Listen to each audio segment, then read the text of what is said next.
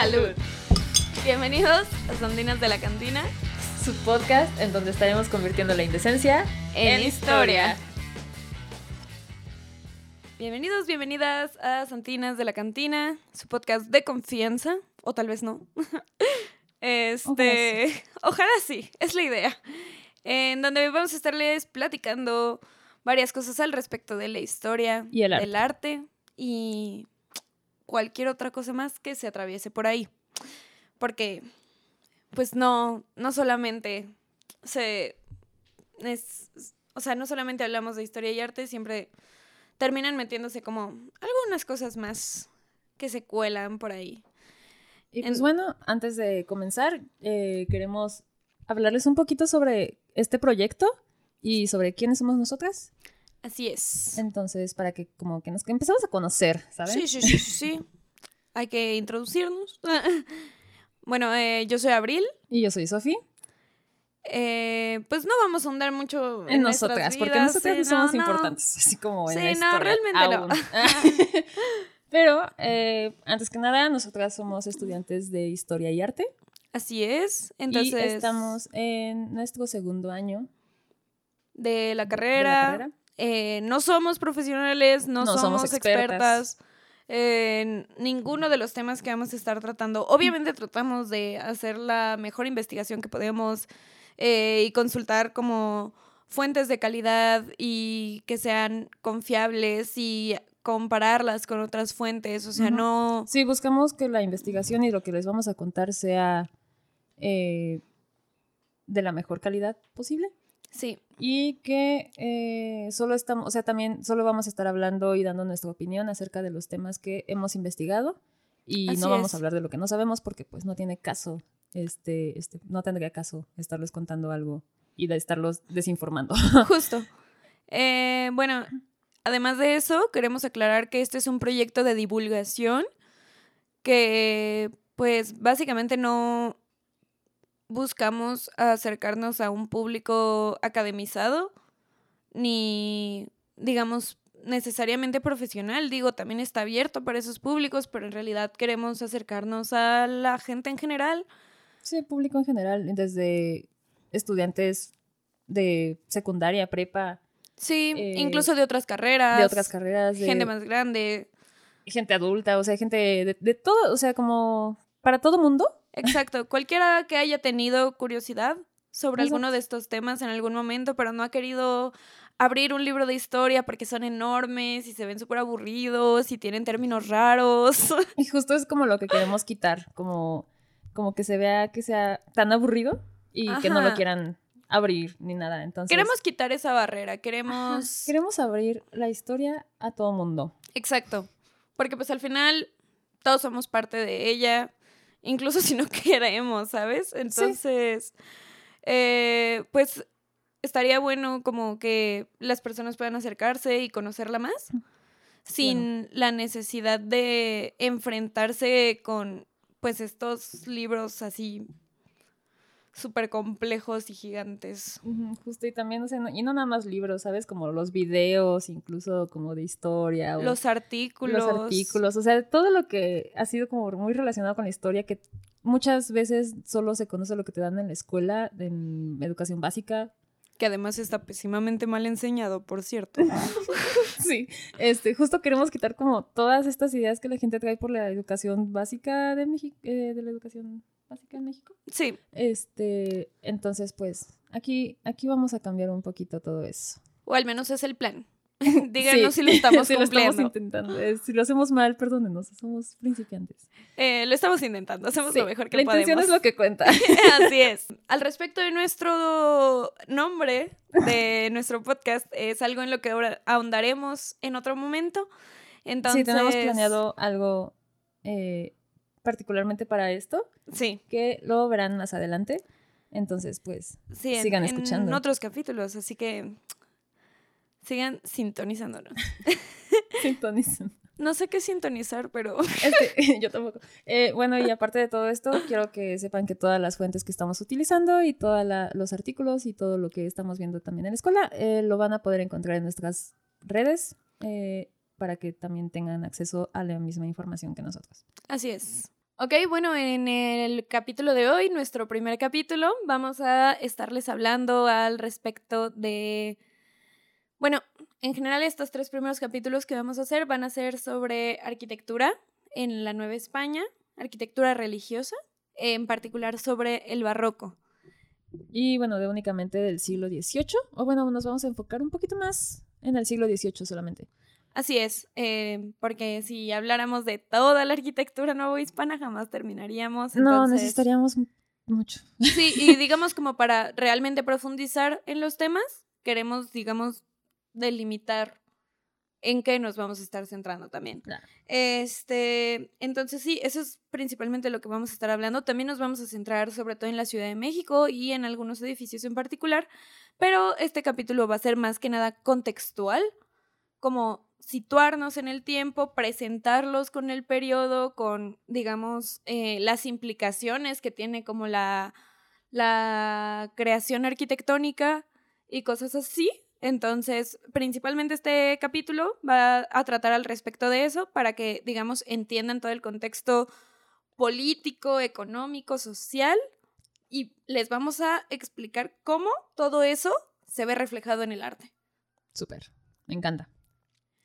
Así es. Y pues vamos a comenzar con sí, este lindo tema. Así es. Digamos que, bueno, fíjense que para delimitar los edificios que íbamos a usar, nos basamos en el, listado del patrimonio cultural de la UNESCO. ¿De la UNESCO? Así es. Oye, ¿qué es la este, UNESCO? Bueno, pues eh, es una pequeña, pequeña institución es, bueno, es como digamos una subdivisión de la ONU. Una cosita así chiquita, ah, casi sin importancia. Bueno, la ONU, tanto la ONU como la UNESCO surgen tras la Segunda Guerra Mundial en 1945.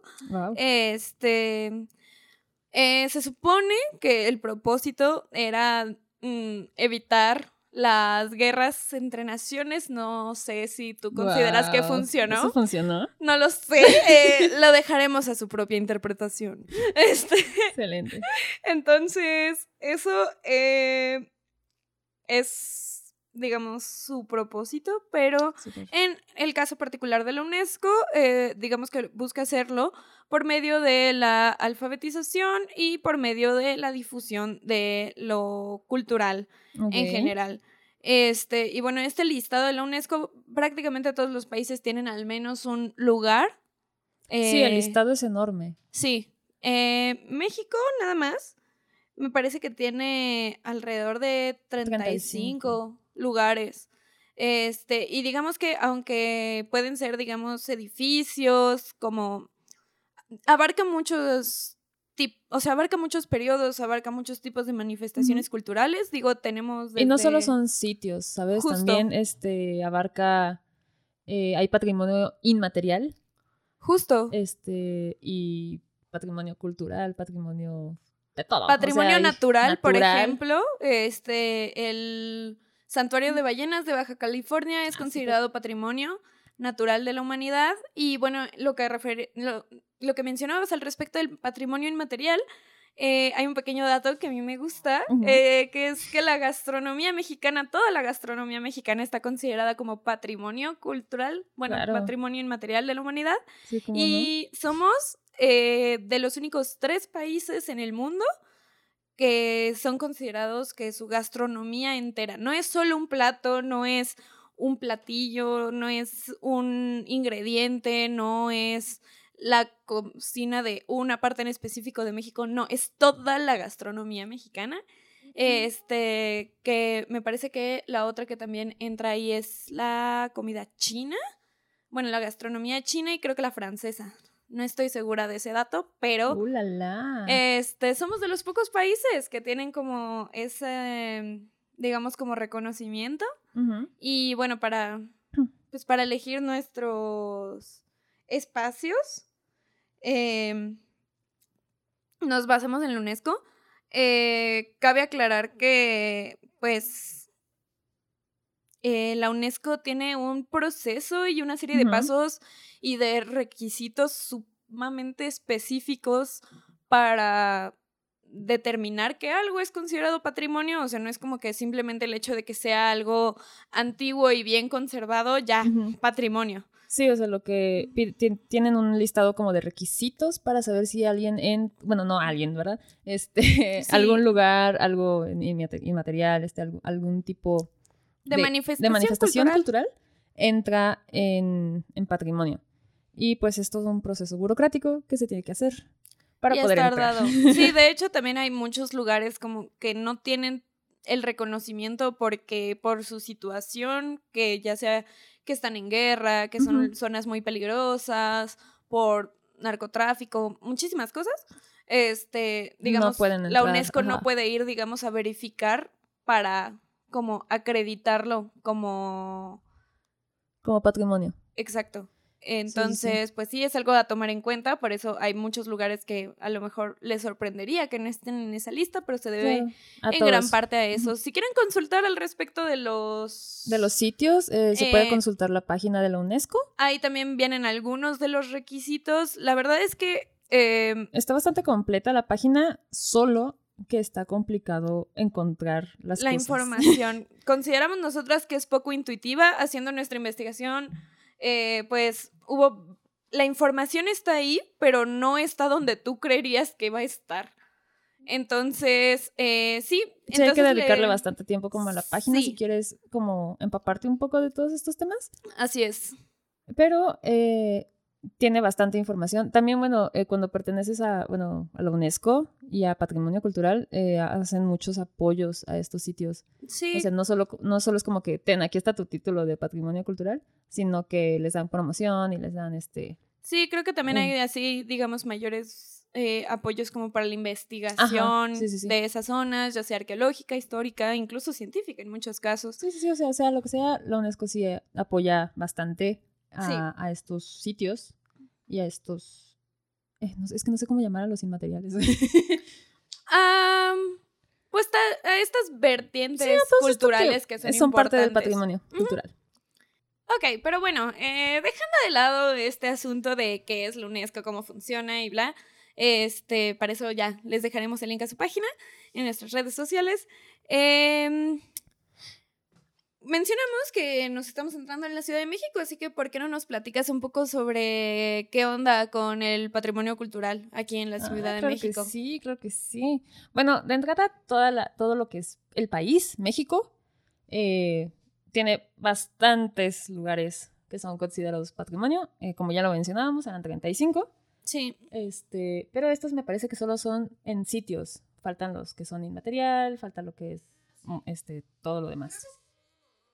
Y solo Ciudad de México tiene tres sitios. este, los cuales son el campus de Ciudad Universitaria, que está muy lindo, por cierto. Así es. Este, un pequeño dato es que fue diseñado por este Juan O'Gorman, que es hermano de Edmundo O'Gorman, que es un, o sea, dentro de la dentro de la comunidad, la comunidad que se dedica a la, historia, o sea, todo el mundo ha leído a Edmundo Gorman, ¿sabes? Este, todos lo conocemos. Eh, y bueno, también está en los murales de Siqueiros y así, Ajá, sí, Sí, claro. Todo esto, o sea, todo campus de Ciudad Universitaria es patrimonio. También está la casa estudio de Luis Barragán. ¡Ulala! ¡Ulala! Sí, sí, Lindo. Sí, sí, Y este, el otro, que esto es un poquito tanto conflictivo para nosotras, es Centro Histórico de la Ciudad de México y Xochimilco. Sí, no entendemos por qué están catalogados como un solo lugar, porque bueno, si viven en la Ciudad de México sabrán que... Están muy lejos. Cerca no están. cerca no están. O sea, yo creo que en carro ha de ser mínimo y viéndonos positivos una media hora. Un día sin tráfico, cuando son vacaciones y cuando... Un día decente. No sé, sí, sí, sí, muy decente, es como media hora. Sí. Pero pues, ¿están catalogadas en un, como un mismo sitio? Yo creo que es por la temporalidad en la, que fueron construidos, a lo este, mejor. Mm, no nos queda claro en realidad. No sé, pero no lo entendemos. Esto, este, la UNESCO lo declaró así en 1987. No sé qué estaban pensando en 1987. No, para yo tampoco. catalogarlos juntos. Pero, sí pero así se quedó y así seguirá y, y así lo vamos a manejar. Pero nosotras, en este punto, en todo lo que vamos a estar explicando, solo vamos a hablar del centro histórico de la Ciudad de México y Xochimilco lo vamos a tratar después, más adelante. Sí, Eh, a lo mejor mencionamos alguna que otra cosilla al respecto. sí. No lo Pero sí, nuestra principal eh, intención en este pod- en este en estos tres capítulos va a ser centro histórico de la Así ciudad. de es. Eh, bueno, no sé si. Bueno, creo que vale la pena aclarar que centro histórico es una. Ah, claro, la, este, delimitemos un poquito lo que es centro histórico, porque centro histórico, este, no abarca todo el centro de la ciudad. Sí, porque bueno, actualmente es mucho más grande en comparación tanto a lo que era el centro histórico en los ochentas a lo que era el centro histórico en el siglo XVIII, ¿sabes? Hay muchísimas diferencias espaciales. De hecho, hay como bastantes mapas de la Ciudad de México, del centro de la Ciudad de México, y vas viendo cómo cambia bastante fuertemente, ¿no? O sea, es muy evidente el Claro. cambio.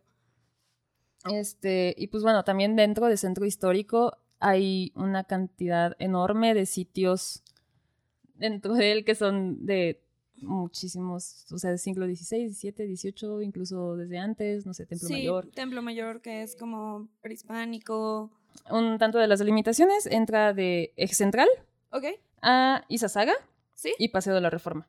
Ok, Esta es como la delimitación. es un espacio relativamente pequeño. Ajá. No es, digamos, como todo el centro, o sea, digamos ya hacia las zonas de, pues, de Tepis, La Lagunilla, Ajá, sí, todo esto. este, más hacia Hidalgo. Nos encantaría que fuera verdad, pero Sí, pues yo, no. en mi corazón, Tepis y La Lagunilla también son patrimonio cultural de la humanidad, pero para la UNESCO no. Pero para mi corazón sí.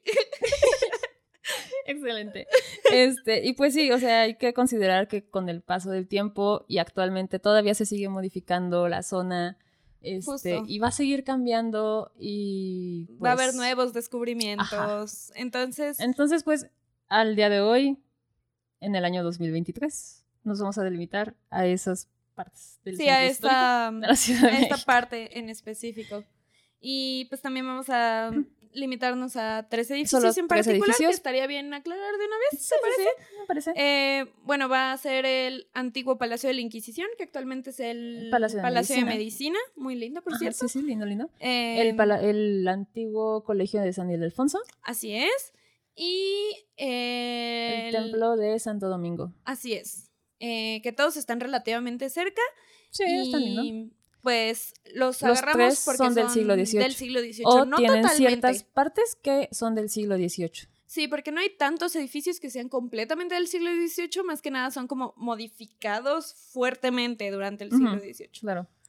Pero pues lo vamos a estar platicando más adelante. Así es. Bueno, ya retomando un poquito sobre lo que vamos a estar platicando, eh, vamos a comenzar un poquito con la arquitectura. Ya retomar un poco, cuéntanos un Bueno, de la eh, arquitectura. todos estos edificios se caracterizan por ser de un estilo barroco. Ok, este- ok. Oye, pero espera, espera, pausa. Pausa. ¿Qué es el barroco? Oh, ¿De dónde? ¿Qué, qué- buena, ¿Cómo surge? Buena pregunta. Bueno, fíjate que el barroco es una cosa curiosa. ¿Por qué?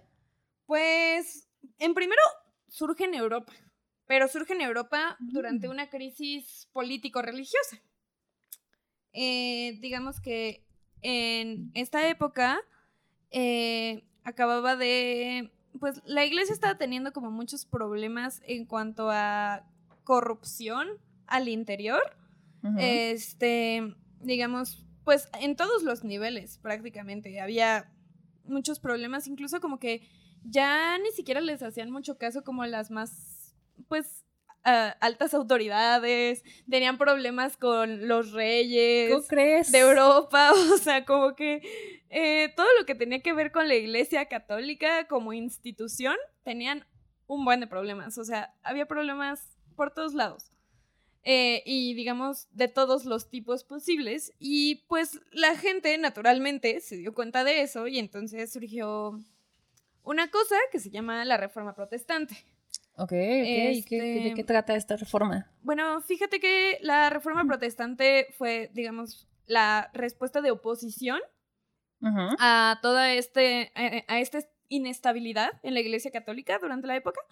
Este, y entonces, en, en ese momento, eh, un personaje que se llamaba Martín Lutero quiso, o sea, él era alemán Ah, ok, Y justo te iba a entonces él- dónde estabas. Sí, él estaba, digamos, como muy interesado en que se recuperaran los valores tradicionales de la iglesia, que digamos que todo volviera a ser como antes. Ah, ok, es este, es Este- este carnal que hizo las mil tesis, no sé No me acuerdo eran, cuántas noventa tesis son, creo que son noventa y tantas tesis, y las colgó afuera de la iglesia de Gutenberg.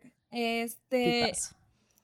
Pero lo, lo importante de él es que lo que hizo, eh, en gran parte porque tenía acceso a la imprenta, eh, fue traducir la Biblia. Hasta este momento Ah. la Biblia únicamente estaba en latín, todas las misas se daban en latín, este, y la gente, digamos, no tenía la posibilidad de hacer una libre interpretación de la Biblia, ni de siquiera leerla por su cuenta. Sí, Tenían solo era que- como seguir lo que te dijeran los, los sacerdotes y seguir como... Sí, lo que te decían las nada. autoridades religiosas. O sea, realmente la no había una libertad en cuanto a la espiritualidad en prácticamente ningún nivel.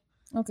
Este, entonces, pues esto era bastante problemático para mucha gente, ¿no? O sea, pues querían, o sea, gente que quería o sentía que necesitaba acercarse más a la religión realmente era muy complicado por el simple hecho de ni siquiera poder leer por sí mismos la Biblia, ¿no? Y además una época en la que había un gran nivel de analfabetismo, o sea, pero estaba disminuyendo gracias a la imprenta y cada vez había más difusión de la información.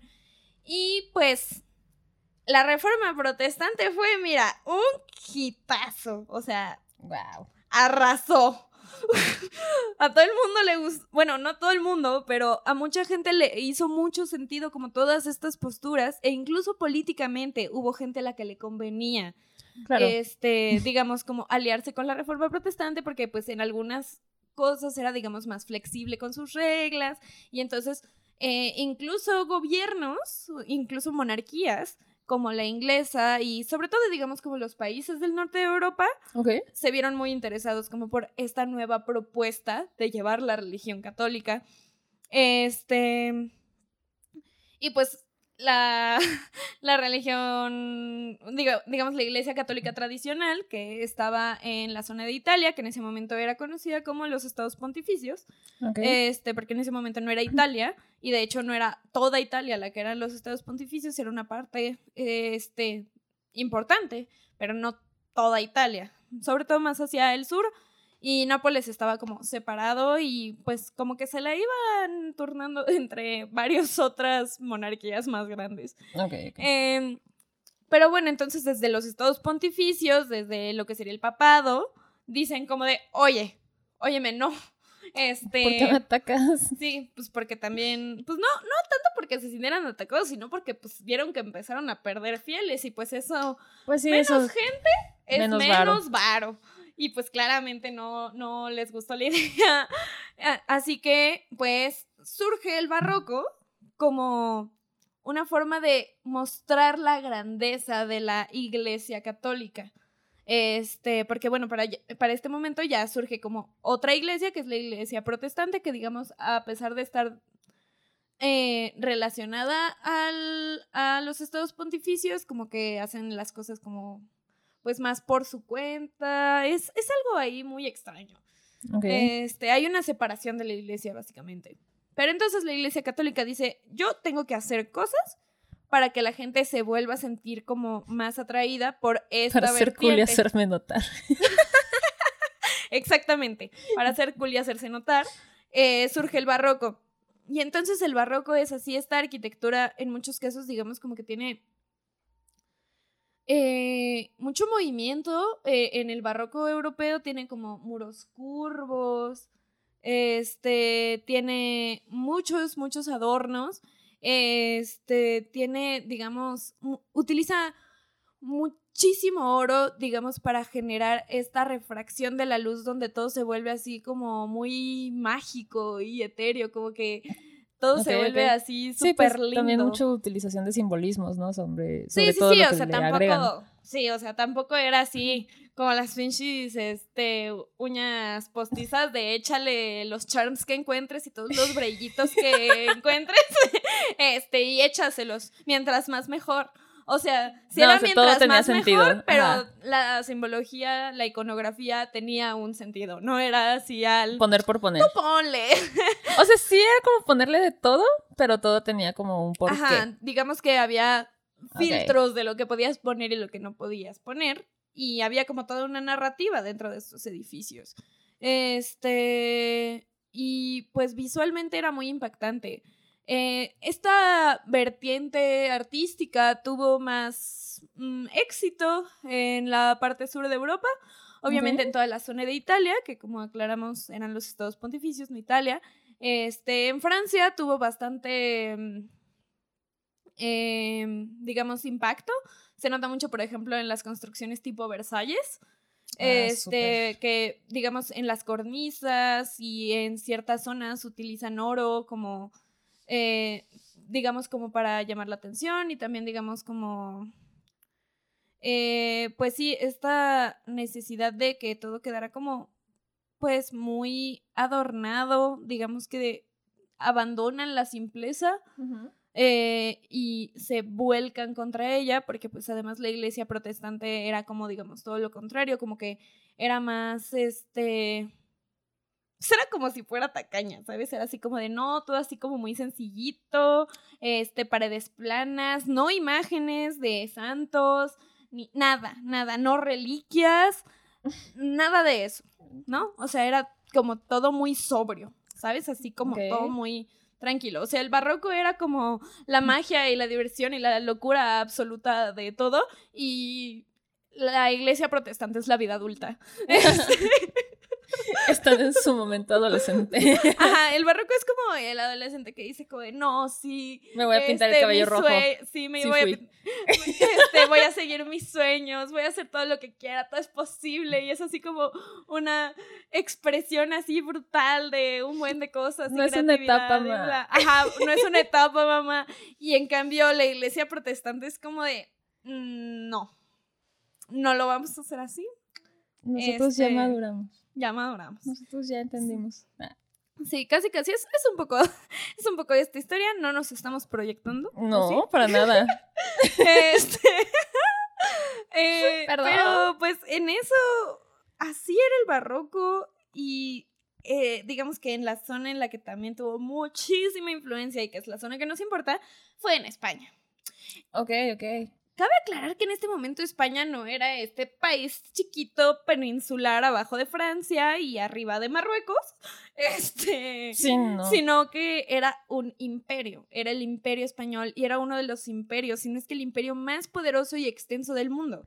Claro, esto tiene que ver mucho por las, este... Pues por, las colonias. las colonias que tenía y pues ahora sí que el descubrimiento de América y este pedo. Exacto, y pues también eh, en ese momento me parece que justo tenía control de Nápoles, tenía como control de ciertas partes de Francia, este, en ese momento creo que todavía eh, Portugal era parte del imperio español, no estoy 100% segura, Sí, o pero no estaba por- la delimitación tal cual de lo que es España Ajá, no. hoy en día, sino que estaba como, incluso estaba un poco chueco ahí. Sí, como que todo era muy irregular. Y... Porque sí tenía como cierta zona de lo que hoy es Portugal, Sí, pero, no, por no era totalmente, o sea, esta, esta, les vamos a dejar también muchos mapitas Sí, para les que los vean. mapas. Este, para que en- entiendan con- por qué estamos diciendo esto. Sí, Este, pero creo que también mucho tiene que ver que eran como los FABs de los estados pontificios, ¿no? Porque España Sí. es turbo católica. Era turbocatólica también, o sea, digamos, eh, pues prometió y hasta cierto punto lo cumplió la evangelización de la población en América. Sí, claro, su. Entonces, sí, y bueno, además de eso, eran como los que habían expulsado a, a los A los musulmanes musulmanes. De su territorio y así, o sea, como que en general eran, eran de los favoritos de los estados pontificios, al punto de que España era de los pocos, de las pocas monarquías que tenía, eh, digamos, el permiso y la posibilidad de designar a sus propios obispos. Wow. Entonces, cosa que pues no es que todo el mundo iba pudiéndolo hacer por la vida. De hecho, generalmente tenían que ser enviados y determin- determinados por los estados los estados pontificios, por el papado. Eh, no, no era así como de, ay, sí, mira, a este lo quiero de arzobispo. No, no. no, no, no. era, no sé si era el único, pero seguramente era de las pocas los monarquías que tenía ese, ese beneficio, ese privilegio. Claro, es, es excelente, excelente. Me agrada. Dejando un poco de lado, digamos, el hecho de que España era el favorito de los Sí. estados pontificios, que mentira no es. Eh, Pues hablemos un poquito más de el contexto solo de España. sí, tenía bastantes problemas en esta Bastantes época. problemas. Y Ah. pues hablemos un poquito de España. A ver. Oh, sí, pues mira, fíjate que entre el sig- a finales del siglo XVII, siglo XVIII, eh, España pues empezó a tener un gran problema con su línea dinástica, con, ¿Por qué? ¿Por digamos, por la casa reinante, que en ese momento era la casa de Austria, que mm, llevan mucho tiempo reinando en España, o sea, un, un rato importante, como un siglo cuando menos. Mínimo. Así es. Y pues el problema es que em, pues la familia Austria y en general la monarquía en Europa eh, tenían una muy mala costumbre durante estos tiempos. Espero que solo durante estos tiempos. Porque Yo también espero, Está pero muy mal. no está bien, no Sí, está no bien, genuinamente no está bien. Nadie autorizó esto. nadie autorizó esto y a lo que me refiero es a la endogamia que es básicamente casarse y tener descendencia, que es la parte problemática. Entre, Entre- familiares, entre ajá. primos, entre... Sí, entre Hermanos, personas que no sé. tienen algún tipo de relación sanguínea entre Sí, ellos, pues, porque Esto deja de era haber... como para mantener eh, la sangre real, ¿no? Ajá, ¿Sabes? sí, y también para que quedara, digamos, dentro de las Dentro de la mismas misma familia. familias, este, eh, el control.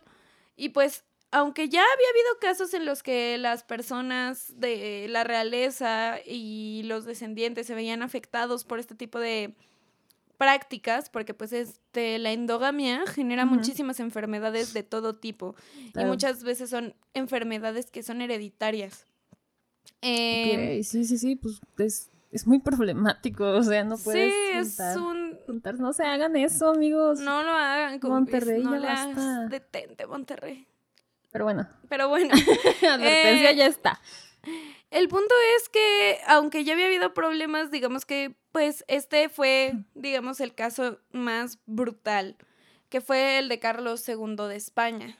Le nombraban em, el hechizado. Así es, o sea, O sea, de tan cosas denso que como- estaba, neta, lo nombraron el hechizado. Sí, este, digamos que eh, estuvimos investigando un poco al respecto de sus padecimientos y pues una de las cosas es que nunca terminó de aprender bien a caminar. Claro, O porque sea- tenía como malformación en, Ajá. en el cuerpo en general y pues... En los huesos, Sí. este... eh, una de las enfermedades más comunes eh, derivadas de la endogamia es la hemofobia, que es básicamente, bueno, no me acuerdo si sí se llama así, pero es ¿no? hemofilia. No sé, el punto es que El, básicamente el no broncas con la coagula. sangre. Tu ajá. sangre no coagula. Entonces, te haces una herida y... Y sangras. si- ajá, y sigues si es- sangrando y no te detienes. Si es muy profunda, te desangras y te mueres. O sea, Sí, es una bronca. También, por ejemplo, ahorita me acordé, también pasó con uno de los zares de Rusia, ¿no? Uno de los hijos de los zares de Rusia. Sí. De los últimos. De los últimos Ajá. también es muy común, eh, digamos, como este padecimiento en el que tu sangre deja de tener como la posibilidad de coagular. Porque, por lo que sé, es como porque es baja en cierto, en cierto componente. Pero bueno, el punto es que em, este tipo tenía cualquier cantidad de cosas. eh, se quedó calvo muy joven. Hay. Incluso las pinturas que lo representan, se nota. en la o sea, la forma de la cara es está, rara. está extraña. O sea, sí, sí, lo, lo mencionan como, como que en serio se veía muy mal. Hay registros de que su esposa le tenía miedo. O sea, en verdad. Sí, no, mm, o sea, y pues, bueno. no. Entre muchas otras cuestiones, digamos que lo que significó un mayor problema para España, eh, bueno, para el imperio español, es que Carlos II no podía tener descendencia. Eh, era estéril, completamente estéril. Sí, como que la Em, misma, creo que la misma naturaleza la hizo así como, güey, sí. tú ya no te reproduzcas. Y además, o sea, yo creo que eh, incluso no sé si en algún momento lo habrán intentado o siquiera si tenía como la capacidad. O sea, a mí, digamos, todas las cosas que tenía suena que capaz que tenía disfunción eréctil. Wow. ¿Sabes? Pero creo que sí, tenía como que no se había terminado de desarrollar bien su aparato reproductor en general. Sí, pues porque decían que, o sea, por lo que estuvimos revisando hay algunas fuentes que aseveran, o sea, no nos queda claro si esto es real o no, que solo tenía un testículo. Ajá. Entonces, pues sí, o sea, creo que no, no era como que tuvieran que probar si era o no estéril, más bien que ni podían, yo creo. no, se podía. y además, ¿cómo convences a alguien de meterse ahí? Pues, bueno, o sea, en este tiempo no es como que nadie se juntara por amor. Bueno, es este, verdad, entonces, pero pues, igual, se intentó, ¿sabes? Yo creo que hicieron como el intento de alguna manera. Y fue cuando dijeron, no, no, no se va a poder. El tipo casi ni podía hablar porque tenía una lengua demasiado grande. ¿No tenía esto del, de lo del labio? ¿El labio leporino? No estoy segura, creo, que, sí. Creo que alguien me lo había dicho. No estoy segura, pero al menos en las pinturas da, parece un poco como si tuviera labio leporino. Este. entonces, Este, este Carlos le pasó de todo. O sea, todas las, todas las broncas médicas que te puedas imaginar. Este, las que le, le, dieron como toda su, su. su casa, ¿sabes? Su casa real. Este, todo, todo le cayó a él. Sí. O sea, todo. Y pues el asunto es que pues nadie sabía qué iba a pasar con el trono de España, siendo la una de las monarquías más poderosas de la época. Y pues todo el mundo quería una rajada, ¿sabes? Todo, todo el mundo quería mordida de ahí. Sí, o sea, desde que vieron que no se iba a poder sacar como descendencia de aquí, como que todo el mundo se empieza Así como, oigan, ¿y qué, va a pasar con, los terrenos de la eh, abuela? ¿Qué va a pasar con los terrenos de la abuela? Típica bronca de, de cena de Navidad o de Año Nuevo. Ya se la saben, yo creo. Sí, pues Esta es una que todos se saben. sí, pues acá lo empezaron a ver así como desde antes, ¿sabes? se, empezaron a prevenir. Pero bueno, eh, Carlos II no era hijo único. El problema es que tenía dos hermanas, no tenía hermanos varones. Era el único varón. Era el único varón, pero tenía dos hermanas, bastante sanas, de hecho, que... Pobre carnal. Pobre carnal, verdaderamente. Este, una era María Teresa y la otra era Margarita. Margarita. Y cada una se casó con otros de los eh, monarcas más poderosos de la época. Este, por un lado... Qué guau. Eran primos también. Ah, bueno, sí, también eran primos, pero eran como primos más lejanos, ¿sabes? Pues, pero, o sea, también estaba mal, pero... Bueno, María Teresa se casó con Luis XIV, que era Luis de, eh, rey de Francia. Así es. ¿Y Margarita? ¿Con quién se casó?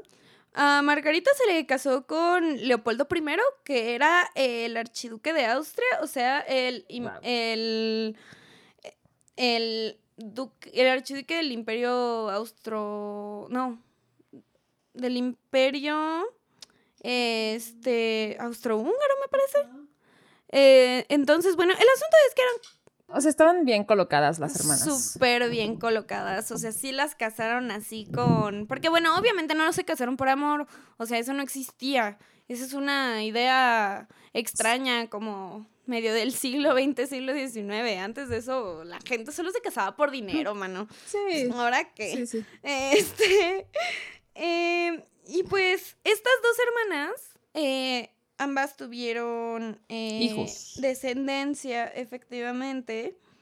Eh, Porque pues era su chamba, ¿no? Pues sí, desafortunadamente en esta época para las mujeres era la chamba tener descendientes de preferencia varones, varones. por supuesto. Eh, en el caso de... De Teresa.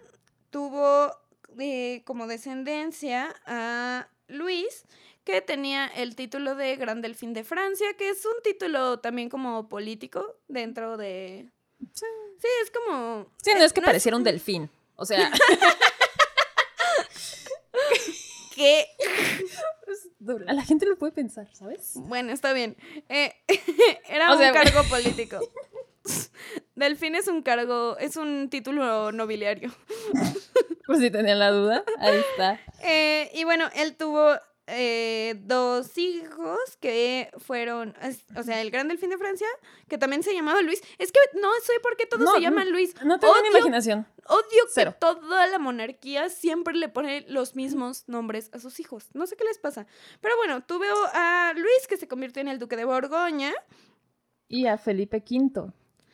Conocido, mejor conocido como Felipe de Anjou este, que él es el que nos interesa. Él era uno de los, digamos, candidatos al trono de España, digamos que lo querían posicionar ahí. Y por otro lado, este, eh. Margarita y Leopoldo I tuvieron una hija que se llamó María, Antonia, y se casó con Maximiliano de Baviera. Este, y, pues ellos... ahí este, tienen a José Fernando de Baviera. Efectivamente. es otro. Eh, fue, era otro de los candidatos. Y de hecho, él era al que habían puesto. Eh, Carlos II era. Bueno, se supone que Carlos II era el que, al que había puesto en en el... En el testamento. En el testamento. Porque, o sea, justo, o sea, Carlos sabía que no iba a tener descendencia y de alguna forma, este, sí, como, como que dijo, pues ¿qué va a pasar, no? Creo Entonces, que en su él testamento, haya hecho su testamento, pero sí. Pues de alguna manera sí, sí fue porque le salió como al revés, porque era Luis XIV el que estaba medio ahí moviendo las aguas. Ah, bueno, eso sí. Es que entre todo este proceso hubo como muchas mini guerras. Ajá, y como muchas disputas sobre quién se iba a quedar el poder. Y de repente fue como, sí, ok, tú vas a quedar. Y luego fue como, ah, chis, ¿y yo por qué no? Prácticamente, sí, fue algo así. Porque digamos que ambos tenían como la el derecho al trono realmente. O sea, digamos como considerando... Eh, que ambos eran hijos de hermana, de una de las hermanas cada uno, de Carlos II, pues ambos realmente tenían como el mismo derecho al trono. El asunto con José Fernando de Baviera es que eh, no me queda claro si fue igual por la endogamia o si fue como por alguna enfermedad de la época, pero también muere muy joven. Y pues esto volvió como así de, ok, ¿y ahora qué hacemos? Sí, o sea, eso también se convierte en un problema. Y bueno, para no hacerles la historia larga, eventualmente quien se queda es Felipe de Anjou, el que era, digamos, eh, por parte de la hermana de Carlos que se había casado con un rey francés. Eh, el problema con esto es que ellos eran de otra casa reinante, a diferencia de de José Fernando de Baviera, el otro como digamos contendente al, al trono del Imperio Español, era, que eran casa de Austria, este, este Felipe de Anjou era eran casa Borbona. Y eran muy distintos, o sea, muy distintos en muchísimos aspectos, o sea, en cómo, digamos, sus políticas económicas, en cómo hacían la guerra, incluso estéticamente eran muy distintos. ah, eh, claro. Sí, de hecho... Sí, los franceses eran, eran súper eran muy pomposos, como que esta imagen como clásica que tenemos como de los reyes, este... Con las mallas, con los taconcitos. Ajá, las super pelucas, así enormes, eh, los trajes con un buen de brocados, terciopelo, digamos así como... aquí yo tengo y me veo bien chida. Esta, esta también como, digamos, eh, costumbre como luego de eh, empolvarse la cara y tenerla como más clara.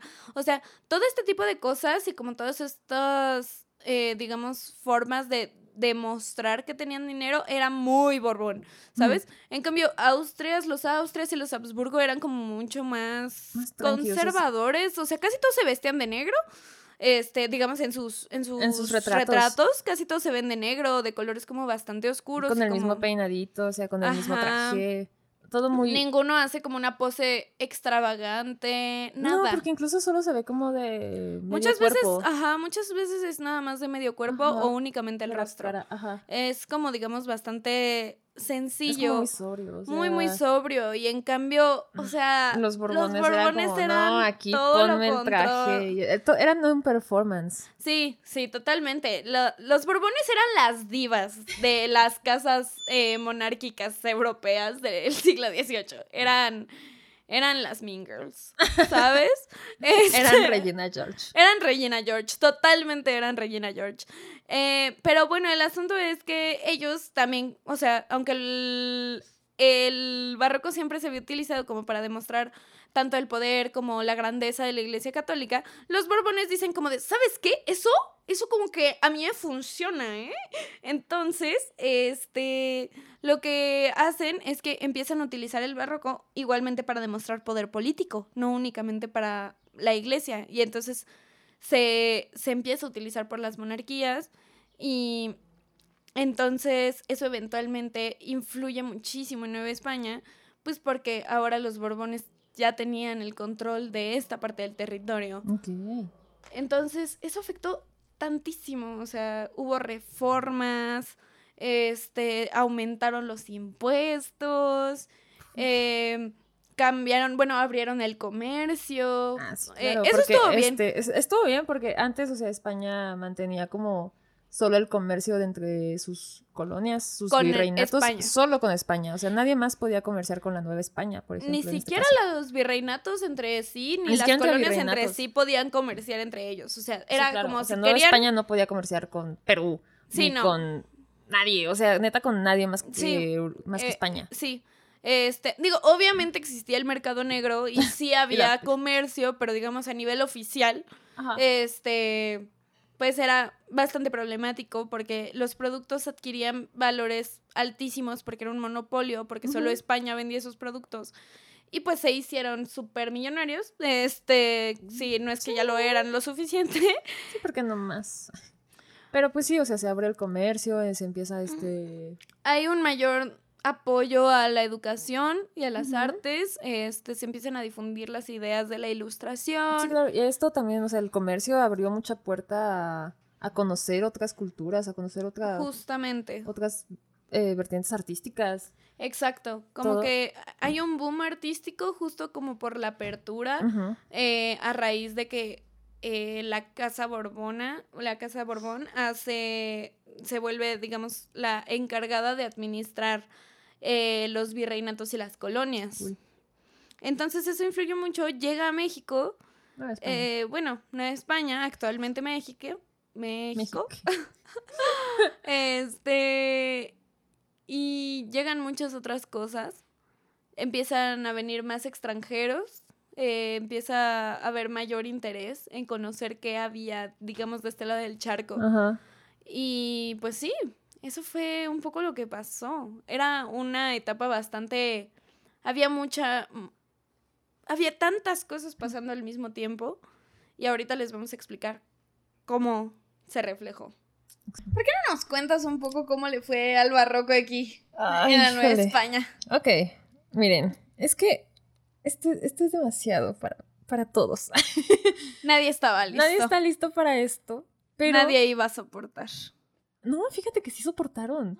O sea, sí, sí les. En la Nueva España dijeron así de, oh, oye, esto está lindo, esto me gusta. Así como. Algo bien. Tienen mucho flow. Genial. Este, no, o sea, sí fue como bastante bien recibido. Digo, en la Nueva España en general, desde sus inicios, como Nueva España. Ajá. Eh, pues es que, o sea, empezaron a usar mucha como. O sea, la mano de obra eran los indígenas. Claro. Porque pues obviamente los españoles no iban a hacer nada. No iban a hacer la chamba, no iban a, no, iban a ensuciarse las manos. No, no, iban, estaban muy delicaditos. Este, ellos sí no soportaron. Ellos eran los que no soportaban. Este, entonces, pues empiezan a llegar como todos estos, eh, como tratados de arquitectura, todas estas cosas y pues los, la gente, este, de aquí, los, los indígenas, eran como, güey, es que, ¿de qué me estás hablando? Yo no sé hacer esto. Claro. Pero, pues, empezaron a hacer como, a como ellos entendían las cosas. Sí. Este, lo que los españoles querían. Y, pues, de aquí empiezan a surgir como muchas, eh, pues, pues, como muchos cambios en, en, la estética española.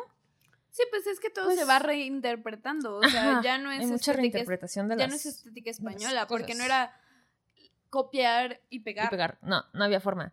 Este. Y pues, o sea, por ejemplo, un ejemplo muy, muy, muy, muy claro de, de esta. Eh, de este sincretismo es como el arte tequitqui, que es como pues, lo, lo, mismo, ¿no? Pero esto es un, unos, un siglo antes. Sí, uno o dos siglos. Siglo y medio antes. Más o menos. Este, eh, y pues así siguió durante todo el periodo de la Nueva España. eh, esto de que se reinterpreta y de que se hace como muy a la manera mexa. Así es. Porque siempre mexa. Ah. Se sabe. Y pues cuando llega el barroco fue como un, oye, entonces no está mal que le ponga todos estos adornitos, oye, le puedo meter como... ¿Le puedo meter más? Le podemos meter, métele más diseño, dirían. ¿Ahora qué? Ah, pues, Ahora somos diseñadoras diseñadores. gráficas. Para que se enojen. Este, o sea, sí, métele así como todo, todo lo que se les ocurría lo podían meter y no, no estaba mal. Entonces empezaron como a probar y como vieron que nadie se quejaba porque estaba cool, era como, oye, Era, estaba de moda, es- entonces estaba de no moda, había entonces problema. decían así como, oye, me está gustando. Y pues por eso fue como súper bien, bien recibido. Oye, pero entonces el Ajá. barroco que se hace aquí ya no tiene nada que ver con el barroco europeo, ¿sí? Exacto. O sea, es muy, muy diferente. O sea, no, no hay forma. Y esto es muy conflictivo. No hay forma de nombrar igual el barroco mexicano que el barroco europeo. Ok. Tiene como, o sea, el mismo nombre general, barroco, Sí. pero es como muchas subdivisiones del barroco. Porque, o sea, el barroco, incluso en la misma Europa, es muy diferente entre sí. claro. Tanto en España como en Inglaterra, como en Francia, como en todos estos lugares, es muy diferente. Es que sí. I mean, de lo. Bueno, de lo que yo estuve viendo así del barroco más hacia el norte de Europa, justo donde, digamos, tenía más fuerza la reforma protestante, el barroco es un mal chiste. No, O eso, no sea, se- eso no debería llamarse Eso barroco. no debería llamarse barroco de verdad. O sea, el barroco.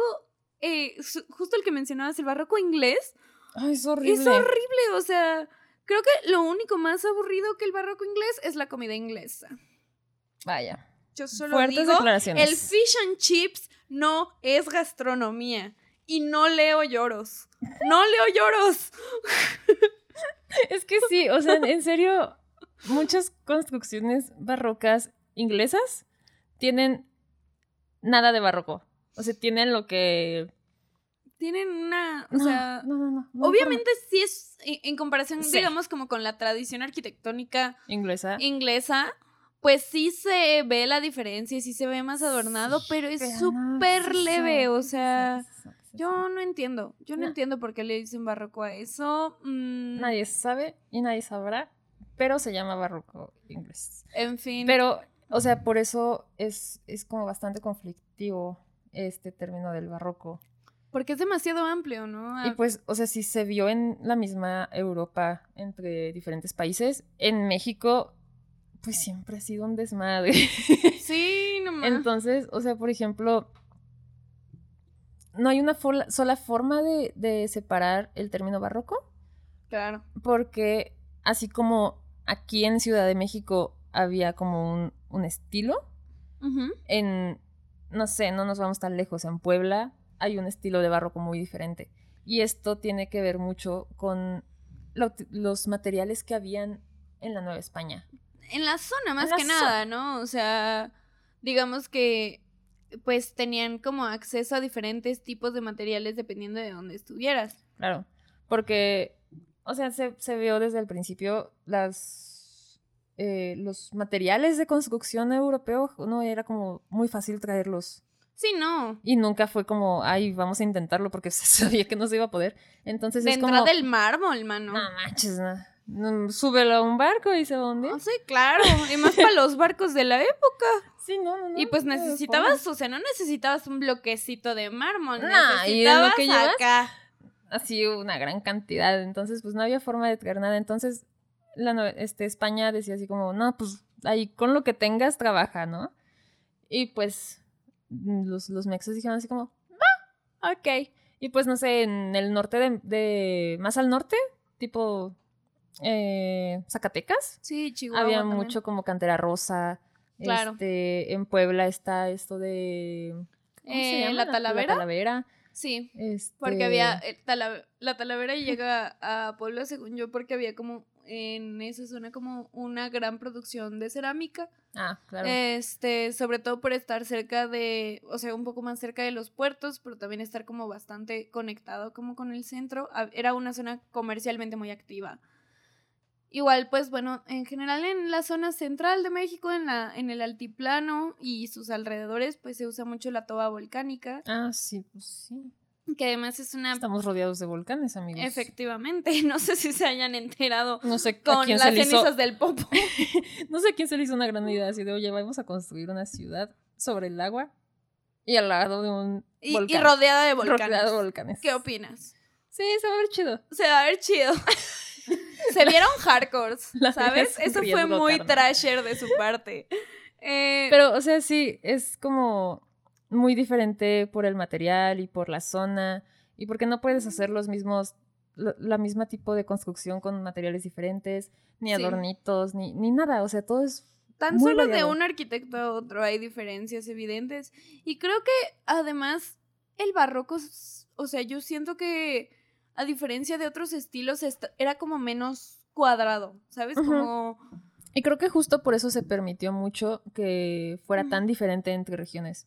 justo, eh, porque justo también pasa dentro de Europa, ¿no? Ajá. eh, vemos que hay como muchas reinterpretaciones de lo que puede ser el barroco y de cómo es el barroco, digamos, como para cada tradición arquitectónica anterior, ¿sabes? Porque al final muchas veces diferenciamos las tradiciones arquitectónicas con base a cuál era o cómo era la anterior.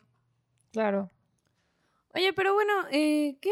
Todos estos estilos, o sea, pues por lo que entendí, ya son pues muchísimos tipos. Hay como forma de clasificarlos, hay forma de decir como de, oye, estos son, no sé, agruparlos de alguna manera. Pues fíjate que justo aquí viene lo complicado de, del tema. Oh, no. Entraste en temas delicados. No puede Pero pues para eso estamos, ¿no? Para, Eso para sí, para pa, pa hablar de lo que nadie quiere hablar. Así es. este, pues fíjate que se han hecho muchísimas divisiones. Creo que si algo le gusta a, a- A los historiadores, historiadores, del arte. Es ponerle nombre a cosas que ya tienen nombre.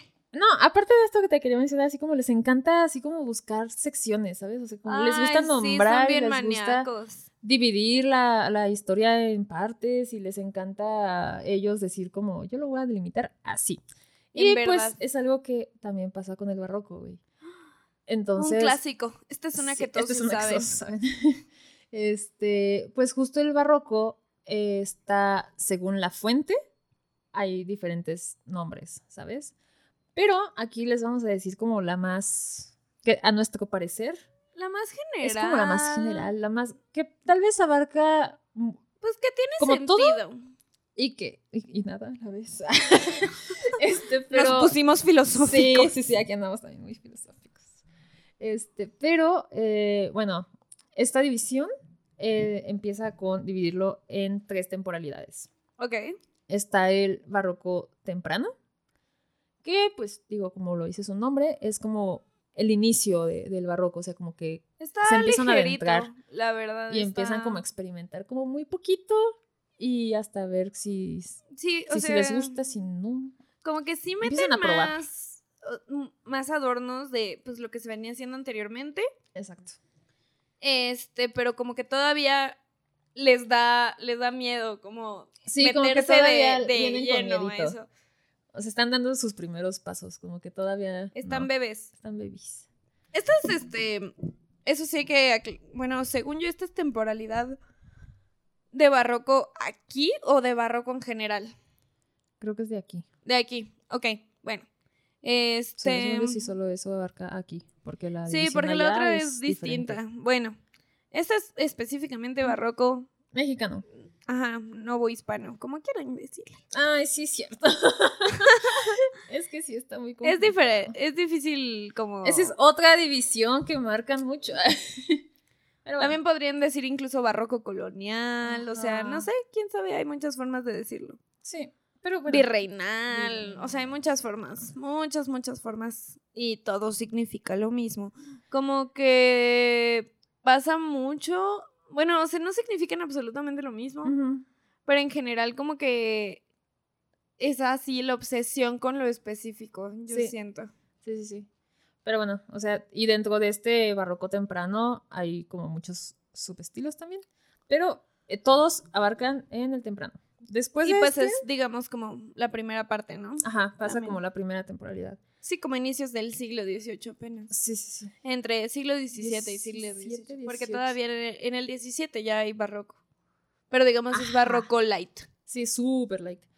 Y pues ya aparte, ya hasta inicios del 18, este es todo este desmadre que ya les hablamos de las reformas borbónicas y todo lo que fue llegando. Sí, la guerra de sucesión, La guerra de o sea, como todas estas cosas. Entonces ya por eso como que ahí ya empieza a marcar como el, el cambio, ¿no?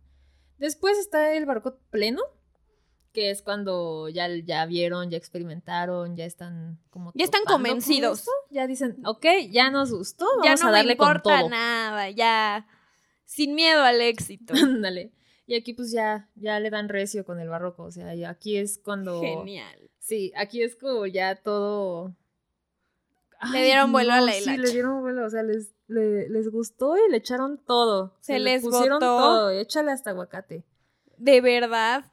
Sí, o sea, ves, ves justo como el, el barroco pleno, que bueno, su mismo nombre lo indica, y creo que es bastante intuitivo, eso es lo que me gusta de esta, De esa- de esta división. de esta división, que es intuitivo, no es como demasiado enrevesado y no busca como eh, acapa- a- abarcar, digamos, como eh, cuestiones que son demasiado específicas e innecesarias. Claro. Eh, entonces, pero sí, así el, el barroco pleno es brutal, es así De hecho, creo el que atasque. uno es que como- podemos dar de ejemplo como barroco pleno es este el churrigueresco. Sí, sí, eh, el churrigueresco es, digamos, una eh, expresión o una subvertiente del barroco, no sé cómo quieran llamarlo, como ya muy, muy, muy exagerada y... eh, Aquí hay un dato. Aquí hay un tremendo dato de mi estupidez. En realidad no es un dato técnico ni nada parecido. Eh, pues en... Yo la verdad, hasta hace relativamente poco tiempo, yo creía que churrigueresco hacía referencia a que... como a que le ponían como churritos, así como, en- como listones, así como envueltos. O sea, no sé, en, en mi cabeza tenía mucho sentido, ¿sabes? que Así fuera como el- churros por como o sea, que fuera churrillos, por así, churros. ajá, algo así, o sea, en mi, en mi cabeza yo creía que era por una cosa así, porque pues la verdad no, no tenía como claro cuáles eran las razones para que se llamara así, y pues nada, quedé como estúpida. Porque pues ahí les da el dato, ¿no? O sea, el churrigueresco se llama así porque había un arquitecto que su apellido era churriguera. Churriguera. Y era de una familia de arquitectos.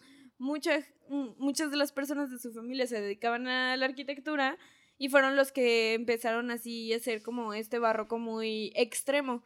Aunque algo irónico es que este barroco churrigueresco, aunque es como digamos más común y digamos se desarrolla más en la Nueva España, los churriguera eran españoles. Sí. Pero. Curioso. Bueno, y hasta donde yo sé, nunca trabajaron en ninguna obra aquí. Según yo. Al menos no que yo recuerde. Vaya, ya me dejaste pensando. Les dejaremos el dato. Pero bueno, sí, les un, dejamos el un dato. ejemplo del churrigueresco como muy evidente es este. mm, Tepozotlán. Tepozotlán. Este, en Tepozotlán está un, un colegio jesuita. Este, que es- actualmente es el Museo del Virreinato. Y entonces tienen retablos. Que bueno, este. No sé si quieras que expliquemos un poco al respecto de qué son los retablos. Ah, claro que sí. Sí, sí, sí. Bueno, este. Me agarró en curva durísimo. Pero sí. bien sí, disociada. Este. Los retablos, bueno, cuando van a la iglesia, eh, ven que como donde se da la misa, atrás hay En como... el altar, atrás en del al- altar. Atrás del altar, sí, gracias por el término, es que yo no le sé a la iglesia. Pero bueno, eh, eh, atrás del altar hay como, pues, un gran muro, una especie como medio de biombo, algo así que tiene pinturas y tiene como esculturas y luego son dorados y a veces son blancos. Este, y tienen como, Sí, que digamos, tienen como las columnitas. Y Ajá. este que en Sí. el centro tienen como el santo principal de la iglesia. Sí, puede ser el santo Bueno, principal. de o luego tienen a- al Jesús.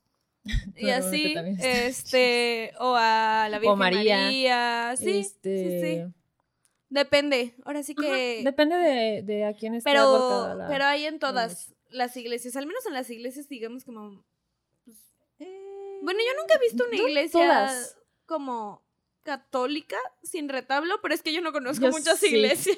Sí, pero las que he visto así son como más actuales. Como muy recientes. Exacto, o sea, como ya no, ya de épocas más, o sea, es más contemporáneo el no poner como este tipo de retablo, pero siempre tienen como algo distintivo, o sea, no es, no, no, no sé si ya actualmente cuenta como retablo, según yo no, este, pero sí, eso es.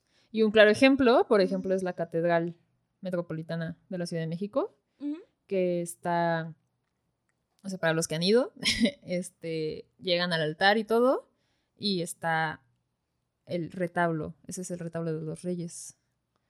Ah, sí, el retablo de los reyes. Es, está, está lindo, fuimos recientemente a verlo. Este, me obligó.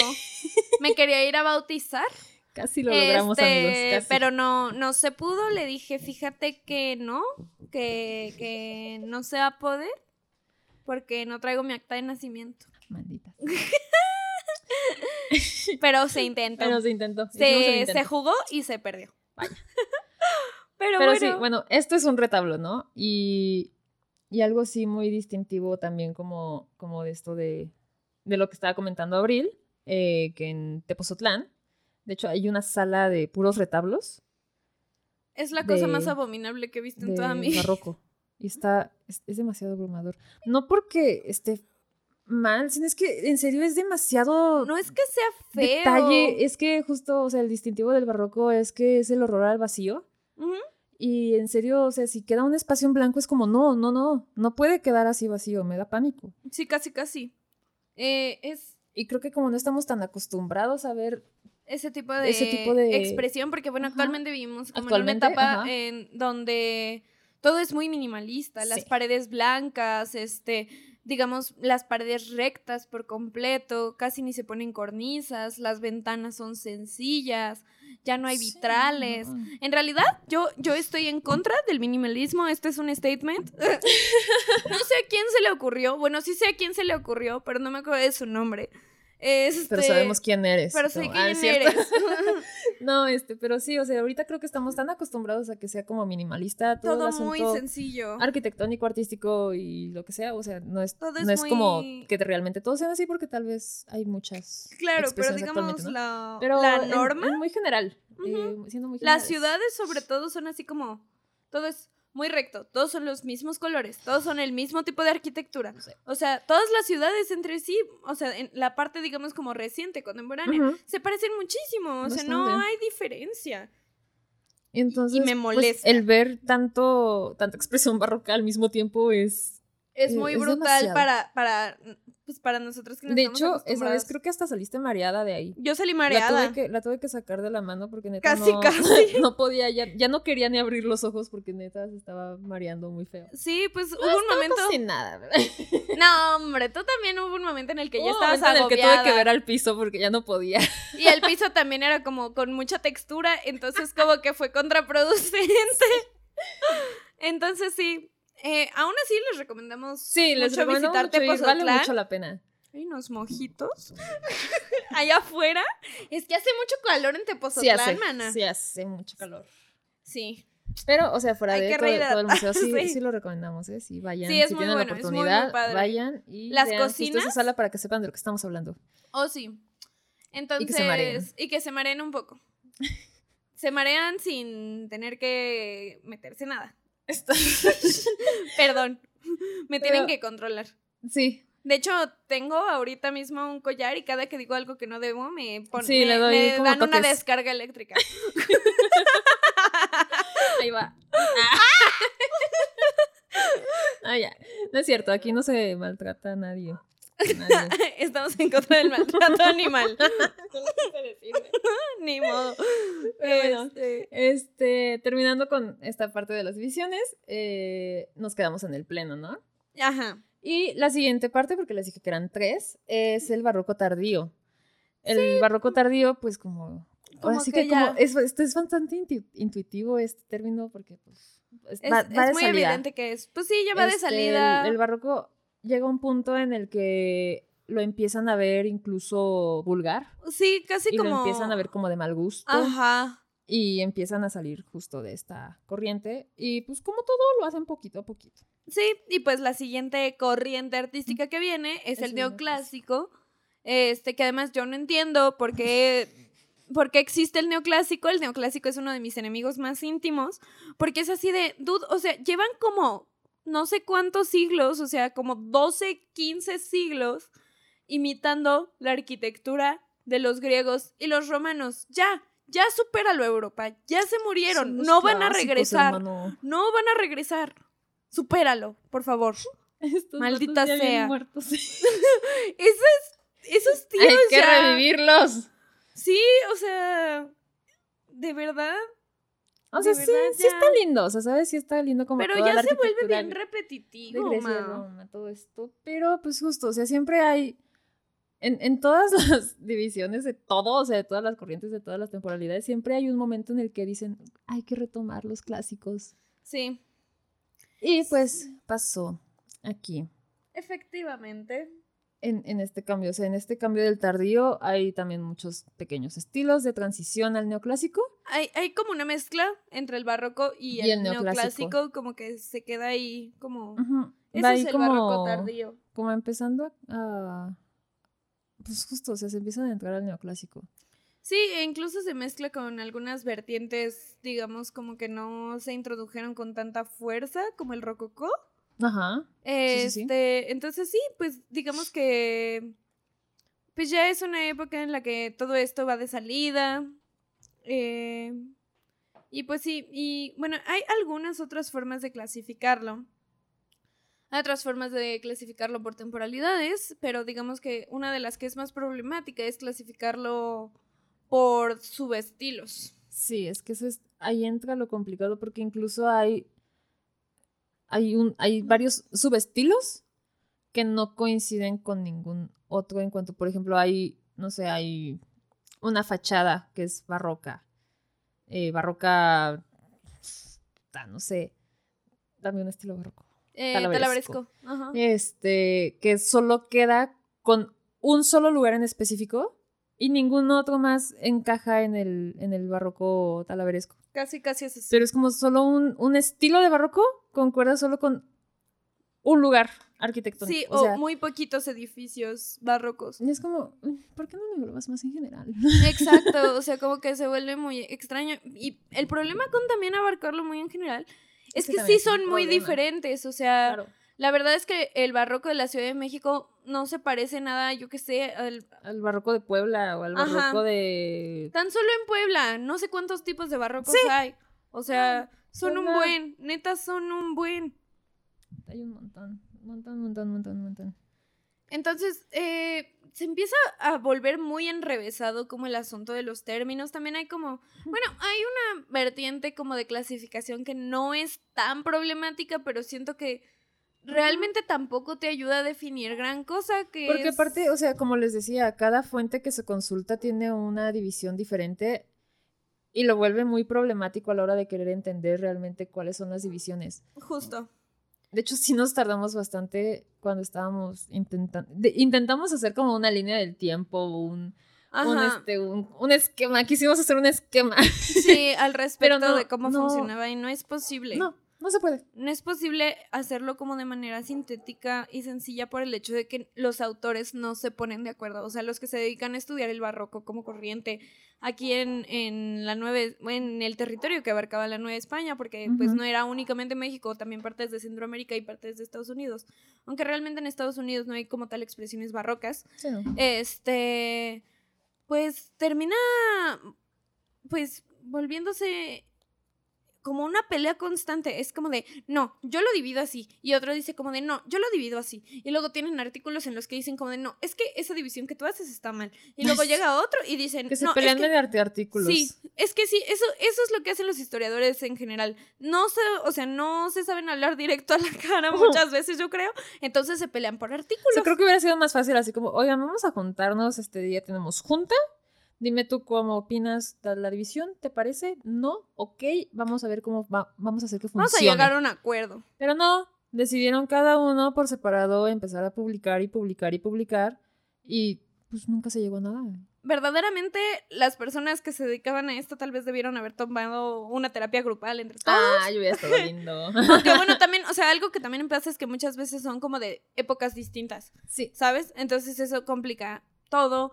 Luego está la vertiente que es como clasificarlo geográficamente, como digamos También. por, por espacio, por región, pero también se vuelve complicado porque incluso en regiones pequeñas encuentras Muchos vertientes tipos. del barroco muy distintas o expresiones muy distintas del barroco. O sea, al final creo que eh, clasificarlo es muy complicado, pero no clasificarlo también hace que sea, digamos, como un tema muy amplio. En realidad creo que... Sí, es que no se puede quedar sin clasificar, realmente. Creo que ya a estas alturas hay que resignarnos a que seguramente no va a haber una No. clasificación fija, sino como que dependiendo de lo que quiera hacer cada autor y lo que quiera, quiera hacer cada investigador, investigadora, este va a elegir una forma de clasificarlo o va a inventar una manera de clasificarlo distinta y nunca se van a poner de acuerdo. O sea, No. la verdad yo ya me resigné a esa posibilidad. Yo considero que ya Sí, se no. va a quedar así para sí, toda actualmente hay alguien que lo está intentando hacer alguna división. Mucha suerte, me, me apiado de ti. Me apiado de tu alma. Y este, y pues suerte, en serio, si encuentras una división que funcione, te lo agradecería con todo mi ser. Sí, pero mira, a- aunado a todo este asunto de que es problemático, también siento que tiene mucho que ver con, con la actitud y con la forma de ser de muchas personas dentro de la academia. O Sí, creo que este es sea, el- siento que es... Muchas de esas clasificaciones son como una forma más en la que se separa la historia y la historia del arte de la gente. Porque, o sea, si tú por alguna razón dices como de, ay, ves el barroco y dices como de, no ma, esto es súper chido. Este, voy a meterme a investigar de esto, voy a hacerlo así como por mi cuenta, autodidacta, algo bien, ¿no? Este, y te topas con que cada uno tiene una forma diferente de clasificarlo y que además luego le ponen unos nombres bien raros. Y, o sea, sí. y luego además la clasificación depende de cosas bien pendejas. O sea, perdón, pero depende luego de cosas muy absurdas, o sea, muy contradictorias. Sí. O sea, Pues es que es- este, Dentro de, ahora sí que la academia eh, como que resulta mucho este tema de que todo el mundo quiere tener la razón. Exacto. Y pues... Y nadie quiere no a ceder. como- Nadie cede ni tantito. Ajá. Y esto justo perjudica al que la gente se quiera acercar Sí. a, a- a conocer un poquito más. Justo. Pero para eso estamos aquí, ¿no? Efectivamente. Para que sí se acerque, porque aquí nosotras no estamos quer- queriendo hacer alguna división. Sí, no. Lo intentamos y vimos que no podíamos, nos resignamos y dijimos como de, bueno, entonces vamos a hablar de esto, ¿no? O Sí. sea, ahora que estamos viendo que realmente la clasificación del barroco es absurda, contradictoria y altamente problemática, pues vamos a hablar de eso, o sea, Sí. sí, Por eso estamos aquí. Para hacer una crítica y decirles que ya basta.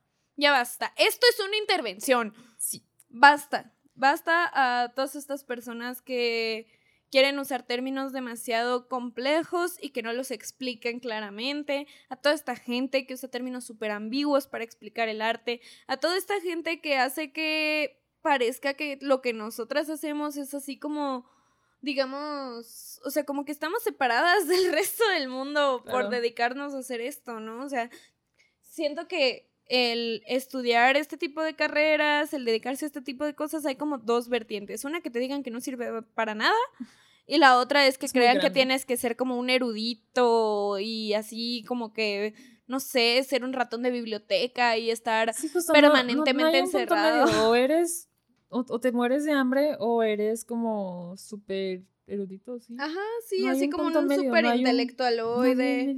Y pues eso en realidad no pasa, ¿sabes? No. Así no funciona la, las personas que se dedican a la historia. La realidad, bueno, tal vez sí nos morimos un poco de hambre de vez en cuando. Sí, tal vez. Pero de todos modos, o sea, esto nos separa un buen de la gente y no me gusta, o sea, me parece muy absurdo, porque en realidad creo que hay muchas cosas muy divertidas. Bastante, o sea, dentro de, ahora sí que, que hemos estado viendo mucho del barroco, en serio está muy lindo.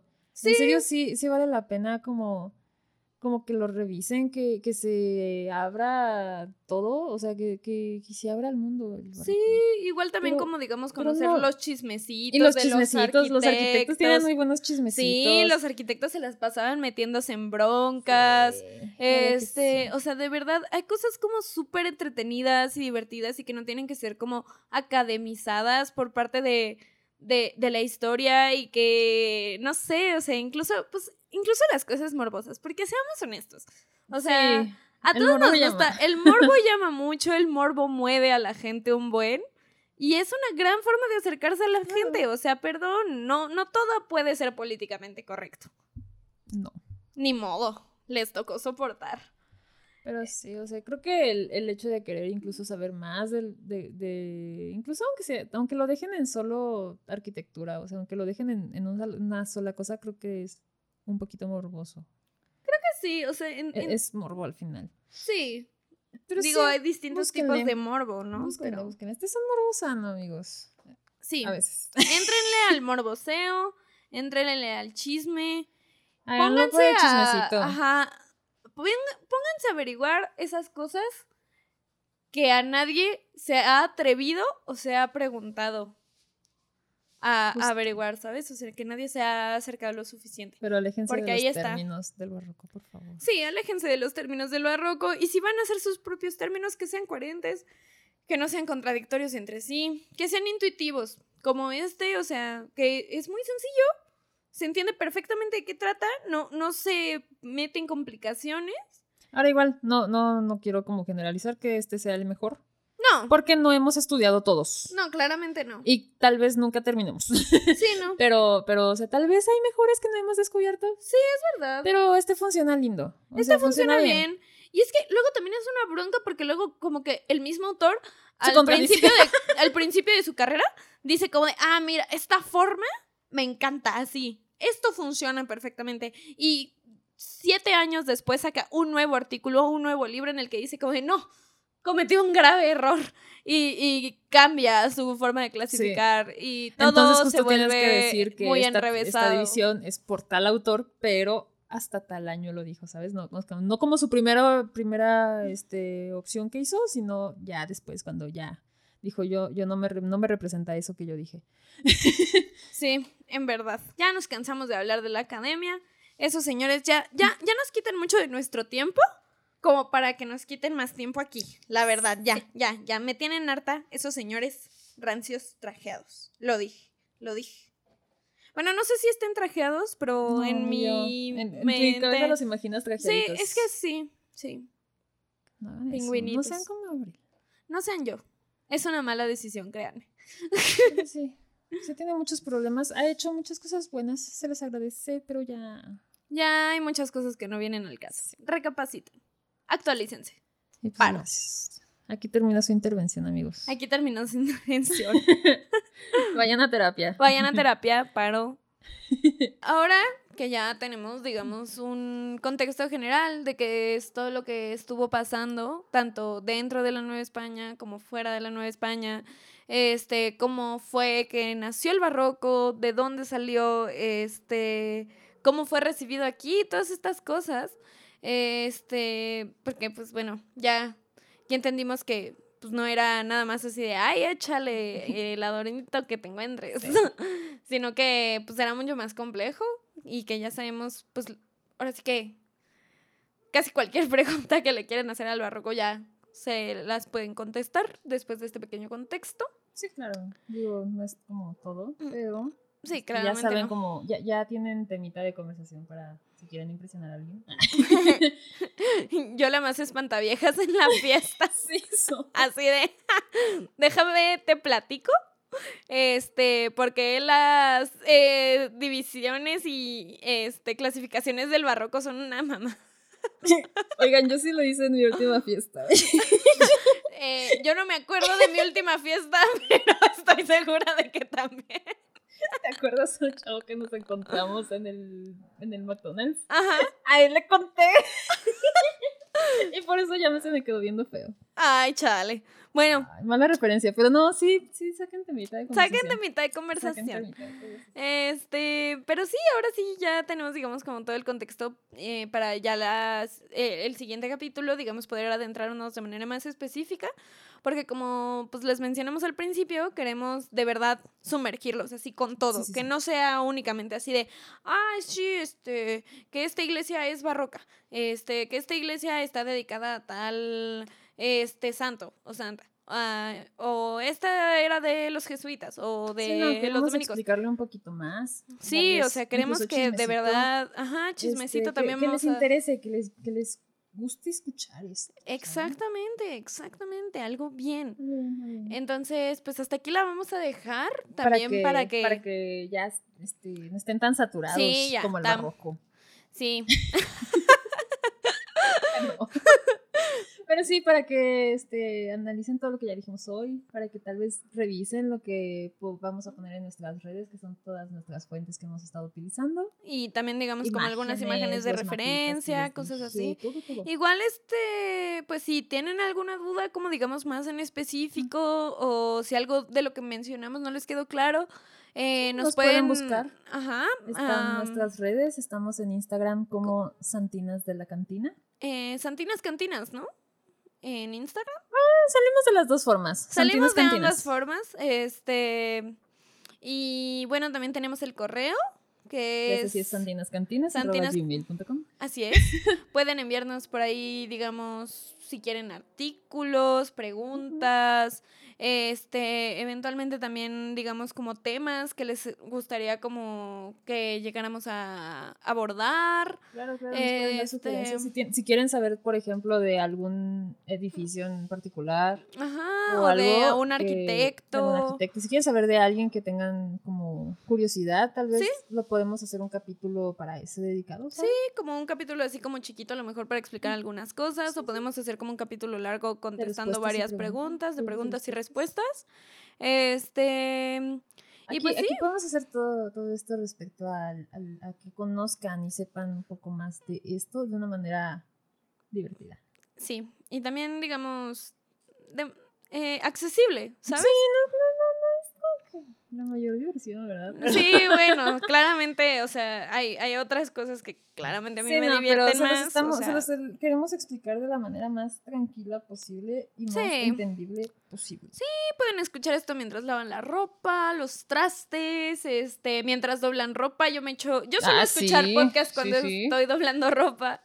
Este, barriendo, no sé, cuando vayan, cuando vayan en manejando, el tráfico, cuando vayan sí, sí, en, la- sí. en el transporte público, en Sí, tantos lados. donde se les ocurra y que, que sepan que pueden, pueden y quieren prestarnos atención. Este, y pues sí, em, hasta aquí la dejamos. Un gustazo, Sofía, por andar acá por acá. Nosotras fuimos las santinas de la cantina. Efectivamente. Y pues nos estarán escuchando pronto, de nuevo. Sí, sí, sí, claro que porque, sí, porque bueno. no es fácil deshacerse de nosotros. Para nada. Nada fácil. Les tocó. Ni modo. Hasta luego. Bye.